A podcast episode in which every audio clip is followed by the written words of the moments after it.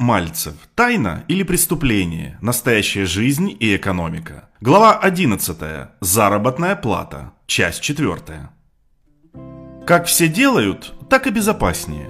Вот и получается в сверхсовременном 21 веке, что на самом деле та же Украина не страна третьего мира и не третьесортная среда. Так могут сказать лишь те, кто читают блоги в интернете и никогда не соприкасались с этой средой. Украина сплошь раса господ, ни одного плебея. Все украинцы – раса хозяев. В Украине повально высшее образование. И обратите внимание на специальности – директор, адвокат, экономист. Врачей исключительно мизерное число. Токарей, инженеров, литейщиков, электриков вообще нет. Одна элита – министры без портфелей. Все руководители, а подчиненных у них нет. Как нация руководителей в принципе может существовать? Представьте себе фирму, состоящую из одного директора. Подчиняться они никому не желают, но желают, чтобы все им были должны и отдавали просто так.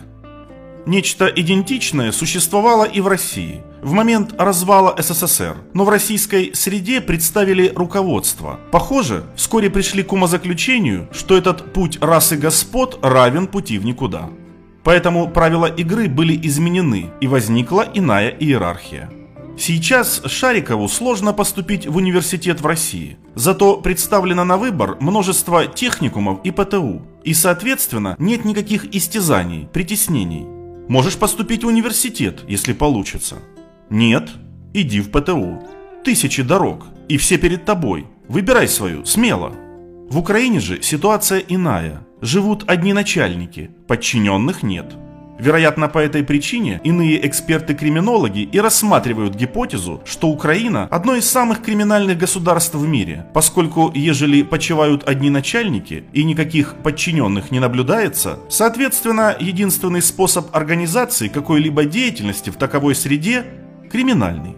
Итак, суть первого конфликта, порождающего нежелание мерить свою жизнь в категориях заработной платы, меж подчиненными и подчиняющимися – Второй конфликт. Конфликт города и села.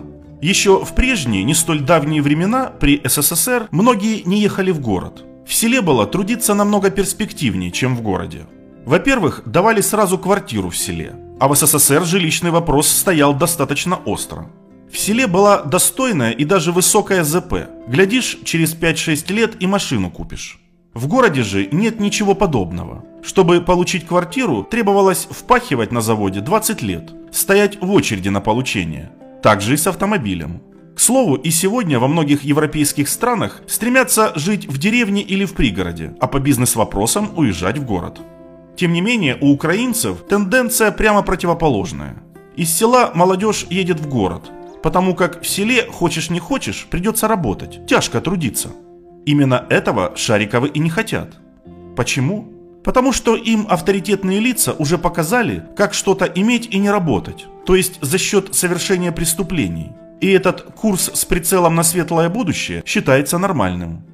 Не по слухам, но лично знаком с одной дамой, приехавшей из села Херсонщины, у которой отец украл посевные семена в колхозе, чтобы доказать ее матери, что он способен на солидный поступок и вообще он в семье главный. А если вы считаете, что так не бывает, точно не были в Бессарабии. На этой земле обетованной сплошь живут волшебники изумрудного города. Повально криминал, вплоть до границ Одесской области, Молдовы и Румынии. Кроме криминала в этой среде никто ничем не занимается. Если вы спросите, как они там живут, отвечу коротко. Счастливо. Занимаясь контрабандой, хищениями земельных участков и так далее. И теперь представим масштаб последствий того, как выходцы из села, эти шариковые с особыми преступными наклонностями, приезжают в город. Для них вожделенную, но сложную и даже враждебную среду. Не зря речь идет о конфликте села и города. Селяне совершенно не похожи на горожан. Они родились в криминальном мире. И все, что хотят делать, совершать преступления. Ничего более. Селянин способен спать на полу, лишь бы зарабатывать 200 гривен в день чтобы послать маме в село. А тем временем, демонстрируя модель поведения несчастного, за спиной работодателя готовятся планы хищений на предприятии. От скрепок до крупных денежных сумм. К слову, если изучить криминальные сводки Одессы, согласно сухой статистике, 90% преступлений совершены приезжими людьми из области. Как так происходит? Откуда эти конфликты? Из воспитания, из заложенных и возвращенных систем философии. Допустим, приехал индивид из села. Вот и прекрасно. Пока не говори никому, что ты из села. Арендуй тихо квартиру, сходи в бар, купи чай с бутербродом, поешь, возьми тетрадку с ручкой, напиши, как создашь бизнес, сконструируй его, построй, сними офис, найми людей и занимайся тихо делом. Нет, так бизнес не создается. С нуля и без денег за счет интеллекта? Ни за что. Все непременно должно быть по-другому. Сначала нужно устроиться кому-то на работу, потом там что-то своровать, некий интеллектуальный актив, например, и потом сворованное же и использовать для своего развития. Потом стащить еще и еще все, что плохо лежит. И так, в конце концов, превратиться в криминального бизнесмена. Никто не хочет идти путем предпринимателя. Это же надо взять на себя ответственность и волочь эту лямку. Но зачем? ежели есть способы получить то же самое, и пускай они преступные, зато намного проще. И вот мы, наконец, и подошли с вами к сакральному, к ЗП. Что это по сути такое? Однажды, выступая на международной конференции, я ответил так. Это сумма, ограничивающая удовольствие человека в месяц, определенная другим человеком. Кто-то определяет за кого-то, какое количество удовольствия он получит. Единицей измерения являются деньги – в Киеве, к слову, есть некая сумма в 20 тысяч гривен, которая для всех словно благодать, да как манна небесная. Все говорят на собеседовании «хочу 20 тысяч». Почему-то не 19, не 21. А вот Фиделю Кастро и Че Геваре не надо было 20 тысяч. Они сами возьмут столько, сколько захотят. Так выглядит самая толковая, доступная и очень удобная форма бороться за счастье всего пролетариата. С помощью оружия присваивать себе все блага. Вернемся к заработной плате. Почему люди на нее согласны? Поскольку существует понятие «степень достаточности». И данное негласное понятие регулируется в государстве определенным способом. В селе 10 тысяч гривен – это большие деньги. Соответственно, селянам можно платить 10 тысяч гривен.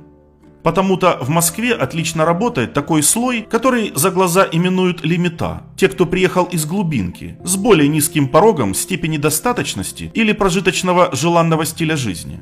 Брать на работу приезжего выгодно, потому что московскому водителю нужно платить 5000 долларов, а приехавшему из деревни достаточно 2000. Фонд заработной платы, соответственно, при простой калибровке выбора кадров уменьшается в 3-5 раз. Безусловно, при таком раскладе иные москвичи остаются без работы. А согласиться на 2000 им не позволяет их гонор. То же самое относится и к киевлянам. Почему приезжие в Киев быстрее добиваются успеха, чем сами киевляне? Киевляне считают себя аристократией и искренне полагают, что понаехавшие миллионы просто мешают им жить. У человека, приехавшего из села, есть потребность что-то делать и добиваться, ведь в городе у него ничего нет – Ему приходится устраиваться на работу и как-то жить. У киевлянина, к слову, такой потребности не существует. У него, как и петербуржца или москвича, есть мама, которая всегда не оставит голодным, даст борщ, сало и так далее, пока любимая чада целый год будет искать работу и ни за что не найдет. Потому как такой работы, как он ищет, в природе не существует. У индивида с мамой нет потребности на деле что-то брать и делать, ибо есть квартира, где поспать, что пожевать степень достаточности реализована. Итак, заработная плата. Словно некий камень преткновения. ЗП как явление выступает первопричиной внутрифирменных хищений. Человек, получающий зарплату, периодически глядит на свое руководство и думает, то ли со злобой, то ли с завистью, «Я хочу точно так же, как эти придурки-директора, я тоже достоин». Оправдав себя заранее подобными способами, сей индивид начинает воровать. Из практики стратегического консультанта и эксперта, который неоднократно проводил финансовый аудит, скажу так. Не было еще на моем веку ни одного предприятия, на котором мы с экспертами не выявили бы повального хищения. В частности, в Украине такого честно зарабатывающего свой кусок хлеба с салом и бугатти просто не существует. И даже в тот миг и час, когда на горячем, на краже 300 тысяч долларов ловишь индивида, читай наемного сотрудника, у него глаза как у ангела, а сам он говорит нечто на манер «это не я, это моя рука» или «извините, так получилось». Вот потому и рекомендую выгравировать в сознании раз и навсегда. Любой бизнесмен равно сволочь для наемных работников.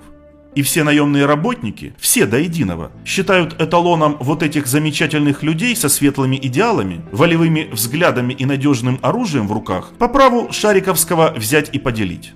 Че Гевара равно эталон, харизматичный лидер.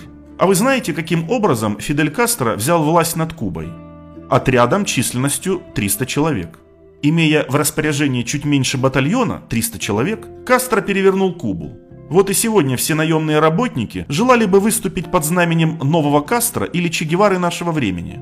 Естественно, не без силы оружия, ибо всем должно быть а. Хорошо видно, за кем сила батальонов, и б. Бюрократы ни за что просто так не отдадут свое добро. Можно не надеяться.